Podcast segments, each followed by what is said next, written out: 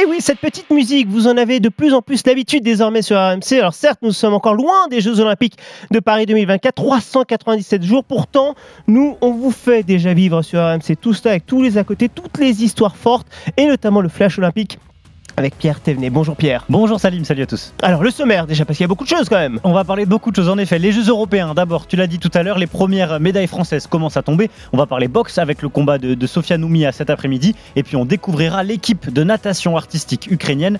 Vous saurez tout également des performances des équipes de France féminines de basket, à la fois le basket à 5 et le basket 3-3. Et les champions olympiques de volet masculin, on va vous donner des nouvelles également. Et puis une question, Antoine Dupont, le meilleur joueur français de rugby, sera-t-il aux Jeux olympiques avec l'équipe de France à 7 Ah oui, ça c'est sûr que ça demande beaucoup de- d'attention, Antoine Dupont. D'abord, donc, on part à Cracovie, les Jeux européens donc. Exactement, l'équipe de France a remporté hier matin la première médaille d'or de ces Jeux européens euh, en 2023. C'était en natation artistique. Au classement, les Françaises sont suivies de près par les Ukrainiennes qui décrochent l'argent et restent au plus haut niveau malgré un contexte difficile dans leur pays. Maria Azé a rencontré les jumelles Aleskiva. Elles racontent leur quotidien difficile en Ukraine.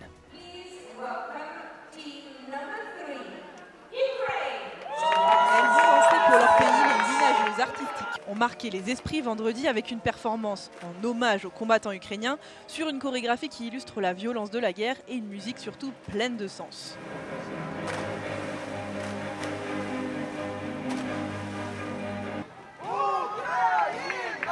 Car leurs vies ont changé. Avant leur quotidien, c'était l'entraînement. Aujourd'hui, Vladislava et Marina Alexiva vivent au rythme des alertes aériennes. Tous les jours, toutes les nuits, notre téléphone sonne à cause des alertes aériennes. Parfois, on doit dormir dans des abris anti-bombardement. On a même dormi une semaine dans une salle de bain parce que c'était la pièce la plus protégée de la maison. Les jumelles avaient quitté leur pays au début de la guerre pour aller s'entraîner en Italie et en France notamment, mais elles ont fait le choix de rentrer en Ukraine il y a trois mois. On regardait les actualités, c'était très stressant. C'est quand même plus facile d'être à Kiev même s'il y a des alertes à la bombe. On préfère rester là-bas, être ensemble. Alors les entraînements à Kiev se déroulent parfois dans des conditions particulières. Des fois, on n'a pas de musique, pas d'électricité, pas d'eau chaude. Montrer notre pays aux Jeux Olympiques, c'est notre plus grand souhait. La Russie est un État terroriste. Il tue beaucoup de gens, des enfants, beaucoup de sportifs aussi. Nous espérons que le... Trois fois championne du monde, dix fois championne d'Europe, un nouveau titre olympique leur tend les bras, mais leur participation aux Jeux dépendra de la possible réintégration des athlètes russes aux Jeux olympiques. Leur souhait le plus cher, Des fois, on n'a pas de musique, pas d'électricité, pas d'eau chaude. Leur souhait le plus cher, faire résonner l'hymne ukrainien aux Jeux de Paris en 2024. Merci beaucoup Maria Azé. Oui, forcément, on parle de sport, mais pas que, notamment lorsqu'on évoque forcément l'Ukraine. On poursuit avec ces Jeux européens pour retrouver à vos côtés Maria Azé, Morgane Maury aussi qui est sur place. Bonjour Morgane. Bonjour, euh, bonjour à tous. Euh, toi qui es notre connaisseur euh, s'il en est de la boxe. Mais comment ça marche la boxe justement aux Jeux européens? C'est un tournoi, tout ce qu'il y a de plus classique, sauf que le plus important, à Salim, ce sont peut-être pas les, les médailles, alors ils en rêvent bien sûr, mais ce sont les qualifications olympiques. Il y a la majorité des, pour la majorité des catégories, il faut aller jusqu'en demi-finale pour se qualifier pour les, pour les Jeux olympiques. Si vous êtes en demi-finale, c'est sûr, vous avez un billet normalement à votre nom pour les, les Jeux olympiques l'an prochain. Et pour quatre catégories, il faut aller en finale. Donc c'est un vrai véritable parcours du combattant. On a envie de dire que la manière ne compte pas. Il faut seulement passer les tours et arriver à ces deux stades, les demi-finales pour euh, neuf catégories et les finales pour quatre autres catégories. Salim, voilà l'enjeu pour les, pour les Français. Pendant ces dix jours de compétition, nous sommes à, à Novi Targ, à 90 km de Cracovie, avec vue sur les montagnes dans un, un charmant petit village. Est-ce que les cadors sont au rendez-vous au final, Morgane? Oui, pour l'instant, ça, se passe, euh, ça se passe correctement pour les Français. Alors, la statistique, c'est il y a 4, il y a quatre euh, boxeurs français qui ont passé leur premier tour et 4 qui ont perdu. Bon, ceux qui sont passés, ce sont ceux qui sont attendus. La fédération vise 4 quotas à la fin de ces Jeux européens. Estelle Mosley, qui était championne olympique à, Rio en 2016, qui est aimantée par ce rêve de, de, de redevenir championne olympique à Paris, même si elle, est déjà, elle a déjà beaucoup combattu en, carrière professionnelle, est revenue, elle a gagné son premier tour. Sofia Noumia, lui qui est triple champion du monde amateur, euh, qui est médaillée d'argent à Rio A passé son premier tour. Dans quelques minutes, il va monter sur le ring face à un, Allemand en huitième de finale des moins de 63 kg 500. C'est le huitième de finale, donc il a encore deux tours à gagner pour se, qualifier. Ça passe aussi pour la médaillée mondiale Amina Zidani dans les catégories légères. Et lui aussi, le dernier garçon pour qui c'est passé, c'est Bilal Benama, deuxième des derniers mondiaux, catégorie moins de 51 kg. Lui doit aller en finale pour composter son billet pour les Jeux Olympiques. Mais c'est une valeur sûre, Bilal Benama. Voilà, c'est euh, euh, Sofia Noumia, Bilal Benama chez les garçons. Ce sont les, les hommes qu'on attend euh, avec la qualification olympique à la fin de la semaine prochaine. Et il y a aussi dans ce tournoi bah, des mauvaises nouvelles côté tricolore. Oui, oui, oui. On sait que la boxe pro, les boxeurs pros sont autorisés à participer aux qualifications, à revenir dans le, circuit de la boxe amateur, euh, la boxe euh, olympique. C'est le cas de Mathieu Boderlik, hein, qui a été champion d'Europe professionnel, qui a fait une demi-finale mondiale. Il a été battu très sèchement hier par un Anglais qui lui, rend pratiquement, lui rendait pratiquement 10 ans. 5 juges à 0 en faveur de l'Anglais. Le Français a été blessé à un œil. Il a même été compté. Il veut à tout prix participer aux Jeux Olympiques de Paris, mais on voit que ce qu'il fait en boxe professionnelle, eh bien, le retransposer en, boxe amateur, lui qui avait euh, participé aux Jeux Olympiques à Rio, eh bien, c'est compliqué de refaire le chemin en sens inverse. Écoutez sa grande déception hier.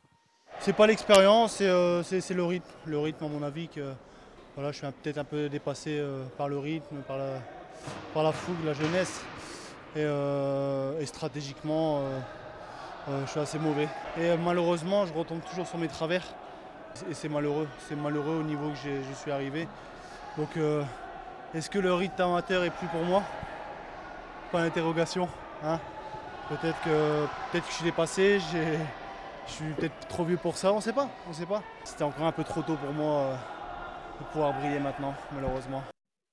Les autres éliminés, Salim Riyad Labidi, Delphine Mancini et Soeb Boafi en 92 kg, qu'on reverra euh, lui l'an prochain pour les tournois de qualification, qui passait à pas grand-chose de battre l'un des cadors de la, catégorie, un espagnol d'origine cubaine. Aujourd'hui, donc Sofia Noumia en huitième de finale, Macan Traoré et Davina Michel chez les, lourdes. Et si ça ne passe pas cette semaine à, Cracovie, il y aura deux tournois de qualification olympique pour les derniers billets. Mais ces tournois auront lieu euh, l'an prochain. Il y aura un tournoi européen et un tournoi mondial ensuite avec les, les ceux qui ont raté les précédents, les précédents tournois, mais tournoi mondial, donc de tous les continents, pour obtenir les derniers tickets pour Paris en boxe totalement clair. Merci beaucoup en tout cas pour euh, euh, ces explications autour de ce tournoi de boxe et de ces qualifs surtout Morgan. On te retrouve dans quelques minutes évidemment avec l'évolution des différentes disciplines dans ces Jeux européens de Cracovie, tout comme Mariaz. Et nous on revient et on poursuit avec ces Jeux européens, Pierre, parce que hier ben, nos basketteuses, elles y ont cru, mais cru seulement. Oui, d'abord en basket 3-3. Les filles étaient quatrièmes au JO de Tokyo. Elles se sont inclinées en finale des Jeux européens face à la Lituanie. Rappelons que pour préparer au mieux les Jeux olympiques, la Fédération française de basket a créé un groupe de huit joueuses dédiées exclusivement à la préparation euh, du basket 3 contre 3, parmi lesquelles on retrouve notamment Laetitia Guapo et Marie-Ève Paget. Les Bleus du basket à 5 jouaient aussi leur championnat d'Europe, vous l'avez suivi sur RMC. Petite déception pour les filles euh, de Jean-Aimé Toupane qui sont privées euh, de Marine Johannes et qui se sont inclinées en demi-finale face à la Belgique. Ouais, le match de la troisième place hein, face à la Hongrie, ce sera à vivre à partir de 17h sur RMC. Mais vous êtes au cœur également de votre flash olympique à 397 jours des JO de Paris 2024. On a évoqué il y a quelques minutes le basket notamment. Focus désormais sur l'escrime puisque nos escrimeurs français, Pierre Thévenet, se prépare pour leur entrée en lice dans ces Jeux européens. Oui, ce sera à partir de jeudi prochain. L'escrime, c'est un pourvoyeur de médailles historique euh, pour la France. À Cracovie, ce seront les épreuves collectives qui vont se disputer. C'est celles qui comptent euh, pour se qualifier aux Jeux. On se qualifie via les épreuves collectives et derrière, la fédération choisit quel athlète euh, participe aux Jeux. Le président de cette fédération française d'escrime, Bruno Garès, a en tout cas des objectifs élevés pour les Jeux. Comme tout président de fédération, on souhaite euh, finir le premier sur, la boîte euh, au Jeux de Paris 2024. Et je pense qu'eux, ils vont l'aborder d'une façon avec une pression supplémentaire, effectivement, parce que il faut réussir automatiquement chez nous. Il y a encore du travail à faire. Nous sommes bien sûr dans les temps, mais il faut être très prudent parce que rien n'est acquis et il faut continuer à travailler sérieusement. Les Jeux Olympiques, c'est aussi le rugby à 7, hein, pas à 15. Les Bleus profiteront-ils surtout de la présence bah, de l'un des meilleurs joueurs du monde, Antoine Dupont, Pierre. En tout cas, c'est le souhait du demi de mêlée du Stade toulousain, Antoine Dupont, qui serait certainement un atout de poids, à la fois sur le terrain et bien sûr dans la visibilité de ce sport aux Jeux Olympiques. Le président de la Fédération française de rugby, Florian Grill, y est favorable. Le joueur a déjà discuté avec les coachs de l'équipe de France à 7. Reste maintenant les détails techniques. La plupart des sétistes, les joueurs à 7, sont en contrat avec la fédération. Lui, il est en contrat avec le Stade toulousain, son club, qui va peut-être devoir faire sans son capitaine une grande partie de l'année. Il y a d'abord la Coupe du Monde, puis les six nations avec l'équipe à 15, puis peut-être les tournois de préparation au JO. Son président à Toulouse, Didier Lacroix, s'est en tout cas montré assez conciliant au micro de Winnie Claret. On est obligé de se préparer à toutes les éventualités, y compris les plus euh, réjouissantes euh, d'avoir euh, un joueur qui a envie de jouer les JO. Le Stade toulousain a toujours été à l'écoute de ses joueurs, de ce joueur en particulier. Son club est derrière lui, quelle que soit sa décision, et fera tout pour qu'il fasse une carrière à la hauteur de l'homme qu'il est. Ah, c'est sûr qu'Antoine Dupont au JO, c'est pas la même en termes de, de visibilité. Ce sera évident à vivre sur RMC. Tiens, petit mot de nos champions olympiques volleyeurs qui sont en ce moment à Orléans. Ben oui, il y a la Ligue des Nations. Exactement, un France-Brésil qui va se jouer à Orléans cet après-midi à 17h30 et qui Dit comme s'annonce ça, France-Brésil, bouillant, oui, c'est vrai. ouais. Les Français ont battu le Canada hier dans une très très belle ambiance déjà. Le capitaine des Bleus, Antoine Brizard, s'attend à un grand moment cet après-midi. C'est des matchs qui se produisent euh, pas souvent dans une carrière. Euh, des France-Brésil à la maison, des France-Brésil toujours particulier. Et euh, bah, pour le public français, c'est top. Nous, pour pouvoir jouer devant le public français, c'est incroyable. Donc pour un France-Brésil, encore plus. Et effectivement, il y a le point de vue du classement qui est important. Oui, c'est important au classement car les Français ont raté leur première phase de compétition. Ils étaient privés de leur cadre. Ils se sont bien relancés avec notamment deux victoires là, euh, à Orléans. Mais ils doivent battre le Brésil pour espérer participer au quart de finale de cette Ligue des Nations. Ce sera mi-juillet. Et donc ce France-Brésil à vivre sur RMC, hein, évidemment tout à l'heure à 17h30. On en avait parlé hier, le Longines Paris FL Jumping se déroule ce week-end sur le Champ de Mars, épreuve prestigieuse de saut d'obstacle avec des Français présents, Pierre. Oui, tous les meilleurs cavaliers et cavalières sont là et justement, Léna Marjac a pu suivre pendant toute une journée le français Julien Epaillard, numéro 2 mondial. Elle nous fait découvrir les coulisses d'une journée de compétition.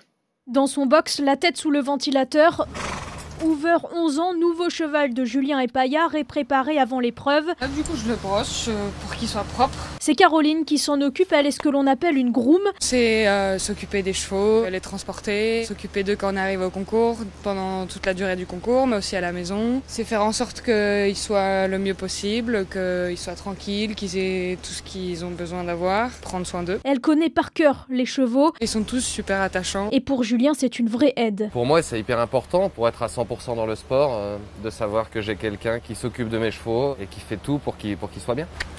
Une fois le cheval brossé, équipé, c'est l'heure de l'échauffement. Allez. Bombe sur la tête, le numéro 2 mondial, âgé de 45 ans, se dirige vers le paddock, l'enclos pour faire courir les chevaux. Je vais voir un petit peu comment est mon cheval, euh, s'il est en forme, s'il est frais, s'il est disponible. euh, Le laisser un tout petit peu se dégourdir. euh, Je vais lui demander un petit peu de s'assouplir, un petit peu de soumission mais léger. Et voir si mon cheval est bien physiquement, il a la forme. Tout cela sous les yeux de Caroline qui est là s'il y a le moindre problème. Si les chevaux vont bien, tout, tout va bien. Échauffement d'une dizaine de minutes. Super Ah, oui. Ah, Il est très souple, il est en forme, il est bien éveillé mais bien disponible. Puis arrive un moment extrêmement important, 15 minutes avant l'épreuve, c'est la reconnaissance de la piste. On va avoir de l'élan pour l'Auxerre, on va pas tourner devant de toute façon. Tous les cavaliers et cavalières sont à pied et marchent entre chaque obstacle. On regarde le nombre de foulées entre les obstacles, les trajectoires à prendre, les virages à prendre, plus ou moins courts, et puis la stratégie qu'on a dans l'épreuve. Un vrai travail de visualisation. Sans ça, on peut pas faire le parcours, on a besoin d'avoir nos repères avant. Et c'est parti pour Julien et Hoover. 15 obstacles à sauter. Je vais partir dans l'esprit un peu compète, essayer d'être dans les trois premiers, et puis on verra comment ça se passe. C'est la première fois que son cheval saute sur ce type d'épreuve avec des obstacles à 1m55 de hauteur. Je suis content de lui. Le début de parcours, il est vraiment avec moi, il m'écoute vraiment bien, et puis au fur et à mesure, je le perds un tout petit peu. Il est moins à l'écoute de ce que je lui demande. Malgré le meilleur chrono de l'épreuve, en un peu plus de 64 secondes, une erreur lui coûte 4 points de pénalité. Il finit 17ème de l'épreuve. Il faut vraiment que je gagne au niveau confiance euh, avec lui pour que vraiment, quand il voit un gros obstacle, il se dise Ah bon, c'est c'est le pilote qui va, qui va me placer, il faut pas que je panique, ça va bien se passer. Pour l'instant, qu'une question de, de contrôle, de, de feeling et de confiance entre nous. Donc je pense que pour l'avenir, c'est plutôt positif. Le cheval évolue chaque week-end. Voilà, il faut que le couple se forme pour que pour qu'on soit bien en harmonie tous les deux. Mais le vrai couple, Julien le forme avec Donatello, un cheval de 10 ans qu'il a vu grandir et il a pour ambition d'aller avec lui aux Jeux Olympiques de Paris. Un grand merci à Léna Marjac pour avoir vulgarisé le jumping. C'est pas toujours évident et elle l'a parfaitement fait. Merci beaucoup à vous, Pierre Thévenet. Merci. Pour ce flash olympique, parce que vous le savez plus que jamais, les JO sont à suivre sur RMC. RMC, radio officielle des Jeux Olympiques Paris 2024.